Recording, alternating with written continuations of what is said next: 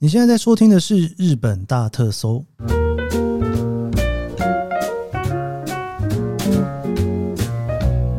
欢迎收听日本大特搜，我是 Kiss 研究生。今天是二零二三年令和五年的二月二十七号，星期一。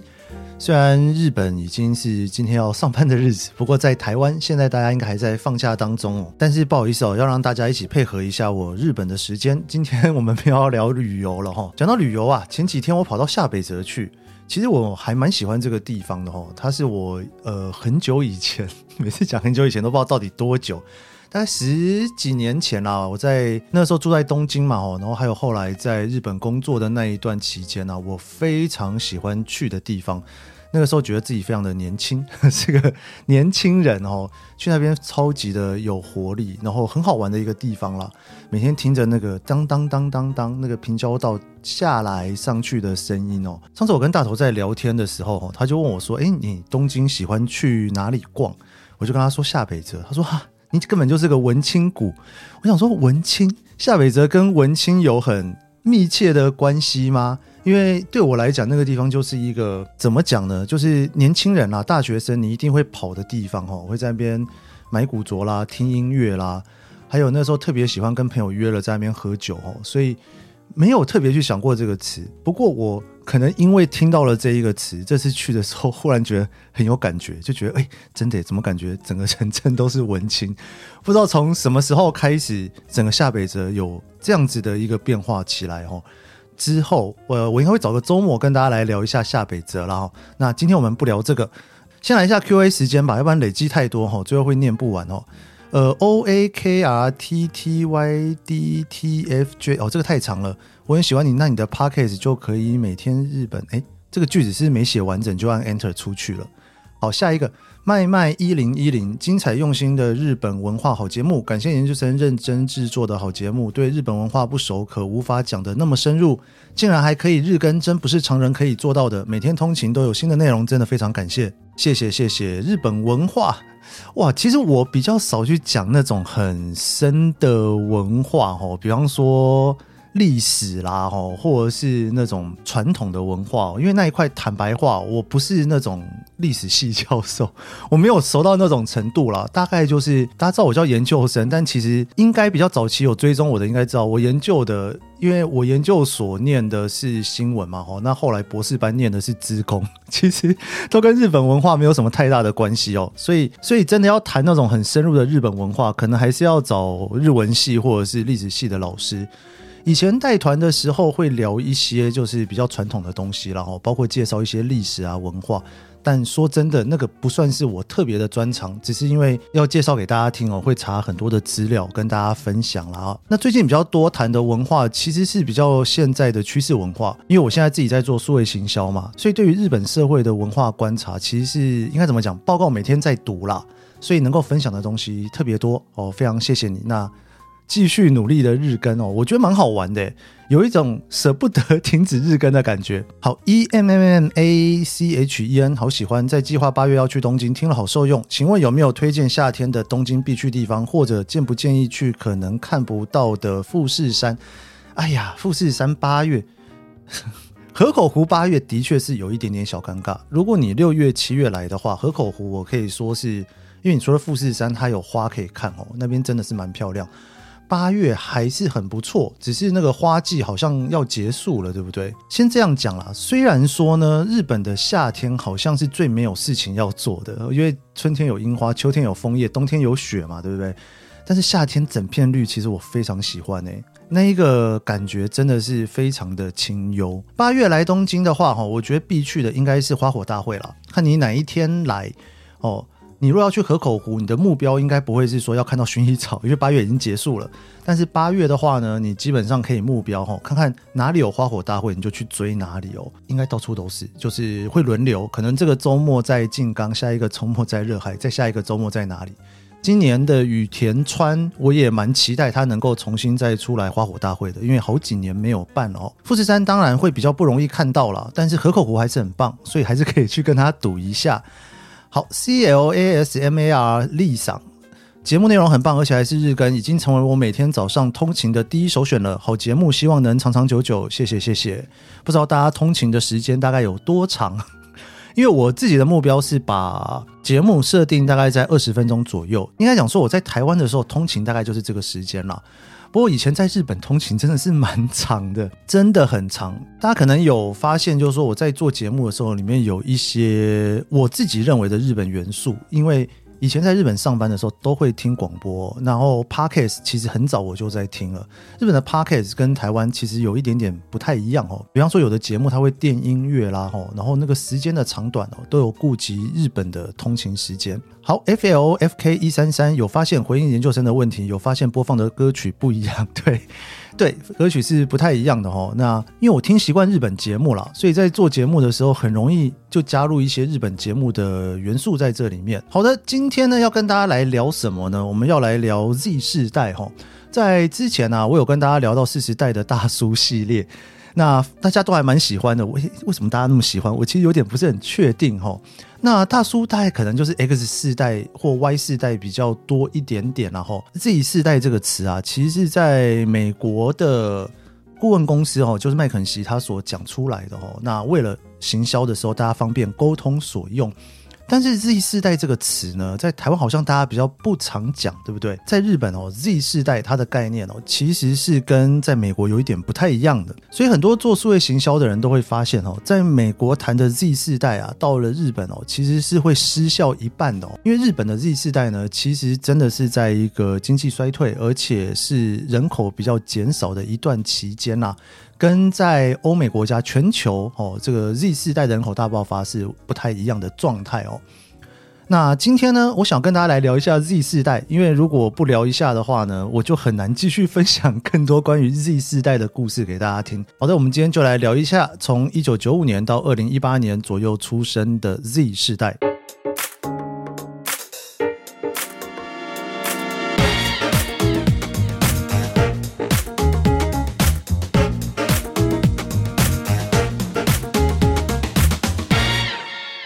现在这一个词啊，在二零二一年，也就是在疫情间的时候，哈，在日本呢，它被当选为二零二一年的新语哦，就新的话语跟流行语大赏的前十名哦。所以这个词真的是呃，最近用的非常多，已经不再是做数位行销的人专门会聊的词，或者是在做研究的人哦会专门提到的词哦。我自己第一次接触 Z 世代这一个词汇哦。我自己第一次接触 Z 世代这一个词汇哦，其实是在做研究的时候听到的啦。尤其在读日本的一些研究报告，不管是学术的研究或者是商业的研究，其实都会一直不断的提到这一个词，因为它会大致上的哈去分类一下，说现在的年轻人哦哪一代哪一代哈是怎么分出来的哈。我先讲一下这个 Z 怎么来的。因为前一代的 Y 世代呢，也就是千禧世代，就是千禧年左右哈成年的世代，那时候叫 Y 世代哈。Y 世代的话，就是千禧世代，一般讲的是一九八零年到一九九五年的世代哦，就是在两千年的时候开始成年之后的那一段期间。那我自己算是千禧世代的人了哈，所以就是 Y 世代。那比我在下一个世代就是 Z 世代。在我之前的那一个世代呢，是叫做 X 世代哈，就 X Y Z 这样下来的哈。啊，X 世代大致上大家讲的是从一九六五年到一九七九年出生的哦，这个我们会叫它叫做 X 世代。那既然 X Y Z 又接下来就没有下一个字母了嘛？哦，一般来讲，大家会认为会开始使用最前面的那一个字就是 A 了哈，Alpha 哈。下一个世代大家应该会用 Alpha 世代来称呼它。那 Z 世代这一个词，如果你去仔细算它的年纪的话，大概就是现在大概十几岁到二十几岁的这一个年代。为什么我会特别讲说这个世代对于日本来讲跟全世界有一点点不太一样呢？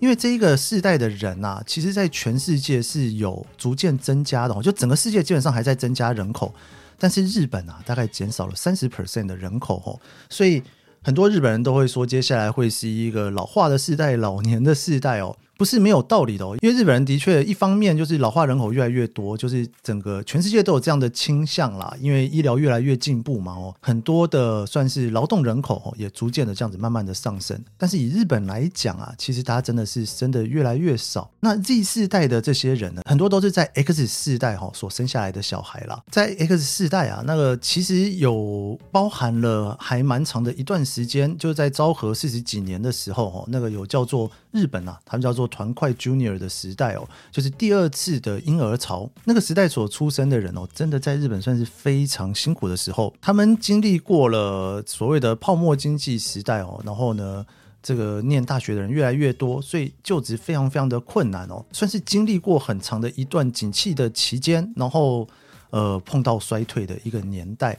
那那个年代的人所生下来的小孩，诶，就特别就是应该讲说算比较少了一点点哈，有一点点小断层在这里面哈。当然啦，在日本他们会预估哦，Y 世代生下来的小孩就是接下来的 Alpha 哦，可能又会更少了哈。以全球来讲啊，这个 Z 世代的人口呢，大概占比有二十五 percent 哦，其实算是蛮高的。那购买力也相当的高，再加上呢，这个世代真的是有一些不太一样的地方。像我自己在做数位行销，就会。当大家聊到 Z 世代的年轻人的时候，你就不能够把我们在做三十岁、三十几岁、四十几岁的人的数位行销的手法哦，运用在年轻人手上，尤其在日本，那个真的是你如果直接把它运用下去，那马上一定是会出事的哦。那这世代有什么样的特色呢？大概就是几个啦哦。第一个就是说，大家都会看影片嘛，可能跟台湾都很类似哦，看 YouTube 啊。那日本还有就是 Nico Nico。那也会使用所谓的 SNS，就是社群网络。那社群网络在日本基本上 Facebook 不算是在里面了哈。Instagram 哦，那抖音、TikTok 跟 Twitter 最主要是 SNS 哈，他们在使用的。那接下来就是玩游戏啦。所以说以 Z 世代来讲，他们算是一个高度数位化的一个年代。他们可能出生没多久就已经开始慢慢拿手机啦，然后使用上网啦，玩数位游戏啦，社群网络啊。基本上是一个每天都在用的时间。那这个世代的人呢，跟 Y 世代哈，就我这个世代的人，平均啊，每天使用手机的时间大概会多一个小时左右哦。所以如果你是落在 Y 世代的人，你在看在更年轻的世代的时候，你可以想象一下，他们比你用的手机还要再更多一点点哦。我这边呢看到一份在去年二零二二年二月的一份调查，这个是 Bikuglo 哈他所做的一份调查。他聊到了一些调查结果，跟大家分享一下哈。这个 Z 世代的人呐，十八岁到二十五岁的人呐，哦，他们在思考所谓的多样性的时候，多元性啊。那大概有八成的人哦，他们会觉得说多元是非常非常重要的哦。有七成的人，他们觉得跟人竞争是非常非常苦手，就是不是很想做了哈，觉得不是很擅长的一件事情。他们很重视 SDGs 哦，SDGs 是什么呢？就是永续发展啊。可能在四十几岁、五十几岁年代的人呢，他们算是经济成长期嘛，所以你会看到很多的企业在那个时候爆发的时候，为了竞争，基本上不太。那么的重视环保，但是在现在这一个年代啊，其实他们对于这件事情的意识是还蛮强烈的哦。那有将近六成的这些年轻人呢，他们是可以去理解 SDGs 的，就是对于品牌的形象，他们会认为这品牌不能只是一直花钱破坏环境，是必须要能够去照顾未来的。毕竟，如果年纪大的人毁了这个世界，真正要承受的是年轻的这一群人嘛，对不对？所以他们是可以去感受 SDGs 的。所以呢，聊到刚刚这 SDGs 啊，大家这次来日本，或者是下次来日本，你可能会发现呢，日本有越来越多的品牌会特别强调这一点哦，就是他们所谓的 Hikaru 消费，就是伦理消费。不管你是在 Uniqlo 或是无印良品，你都会看到它会有一个系列哦，专门用一些所谓的再生的衣服来制作的哦。他们在消费的时候，对于这些可以有更多提供环境的保护啦，哈，或是伦理性的消费哈，比方说在制造的过程当中哈，是不是有一些人道的保障，对于工厂的人之类的哈。那当然啦，在选择品牌或是买东西的时候，基本上呢，价格哈也是会稍微低一点点啦。不过因为大部分还是学生居多嘛，哈。再来呢，这个世代的人比起是在实体店面买，衣服哦，那在电脑前面啊，或是用手机的网络购物，其实是越来越多的。当然，这中间呢又牵扯到一个非常重要的事情，就是所谓的社群网络哦。那要讲到社群网络呢，就不得不提到就是像是抖音哦，TikTok 在日本真的非常非常的红，尤其是在前几年疫情的时间呐、在 TikTok 上面其实红了非常非常多的产品哦。当然，这个 TikTok 在年轻人里面非常红，同时啊，它也显现出了一个特色，就是说对于这一个年代的人以及他们上一个年代的人中间出现了一个墙壁哈，就是有一种隔阂在啦。最近啊，大家应该有听过，就是 Tita 在寿司郎里面的事件哦，很多人都会觉得说，哇，根本就是在乱搞，对不对？其实这个现象呢，在每一个年代大概都会多多少少发生过一些了哦，包括从 X 世代的时候，在日本算是性开放期哦，慢慢的呢，从所谓的相亲结婚哦，然后转变成恋爱结婚，其实这件事情我们现在看起来非常的理所当然，其实在那个年代其实是一个非常重大的辩论。对，或者是说呢，在 YouTube 刚开始的时候，哈，那大家都会觉得在 YouTube 上面玩的都是小屁孩，里面都有一些恶搞的啦，哈，然后去挑战一些就是不太符合一些市场价值观的事情哦。那慢慢的啦，也是会越来越多的调整哦。有些价值观呢，就成功挑战了哦，就大家就觉得说，好像呢也是没什么问题的。但是也有一些啊，就是正式的哈，在那种冲突当中就消失了哈。那现在的 Tita 也是一样，你会看到呢，日本的 Tita，我是因为工作的关系，常在。刷 TikTok 哦，那刷的时候，你有的时候真的会觉得说：“天哪，这个影片，年轻人做出来的这个影片，真的是超乎我能想象的程度。有的真的是非常的疯。为什么 TikTok 会流行呢？这个跟这一个世代的人在强调的一个名词有关，他们叫做タイパ。タイパ这个词呢，是从 time performance 来的哦。应该怎么讲呢？它所参考的词汇是 cost パ哦，cost パ是 cost performance，就是台湾所谓的性价比啊，CP 值哦。 那在日文应该要翻译成什么呢？TP 值，就是说我要看一个十分钟的影片才能够理解的事情，我有没有机会透过一个一分钟的影片就可以理解？大家很去追求这件事情，所以像我很多朋友都会跟我讲说，你在讲事情的时候，能不能用一个连猴子都听得懂的方法来讲？年轻人啊，学事情真的就是需要。一方面，整个市场上面来讲哦，太多太多的内容，那谁能够从越短的资讯里面获得呢？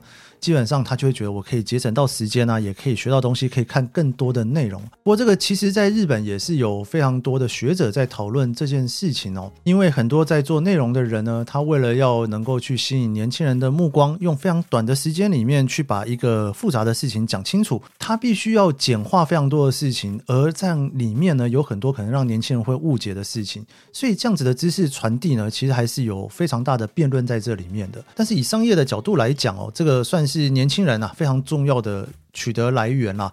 那这边就不得不提到一件事情，就是说以前呢，我们在收集资讯哦，可能会从新闻报纸啊，或者是杂志里面去获得哦。后来呢，可能就会开始搜寻资讯。以现在年轻人在日本来说啦，哦，这跟台湾的状况还蛮接近的，就是你要去找一些就是咖啡厅啊，或者是餐厅的时候，你会用 Instagram 去搜寻。你想要去学点什么的时候，哈，你就会使用 YouTube。你想要知道一些新闻啊，或者是到底最近在发生什么趋势的事情的时候，你就会看 Twitter。哦，你如果有一些空时间的时候，你就会去看 TikTok 哦，抖音。基本上这四个 SNS 哦，就是社群网络呢，应该是日本现在 Z 世代的年轻人最普遍的使用方法啦。明天我想继续跟大家再聊聊 Z 世代的一些事情哦，希望大家可以从这几节节目里面更了解日本的年轻人啦。那更了解 Z 世代之后呢，之后我。就可以不时的哈跟大家聊一下 Z 三年轻人现在又发生了什么事情。好，那我们这一节日本大特搜就先聊到这里。那喜欢这期节目的话哈，别忘了帮我按一下五星好评。一个账号可以按很多次啦，每天都可以按一次五星哦。欢迎大家多按多按。你也可以在脸书和 IG 搜寻研究生三个字追踪我。那我们就明天见喽，拜拜。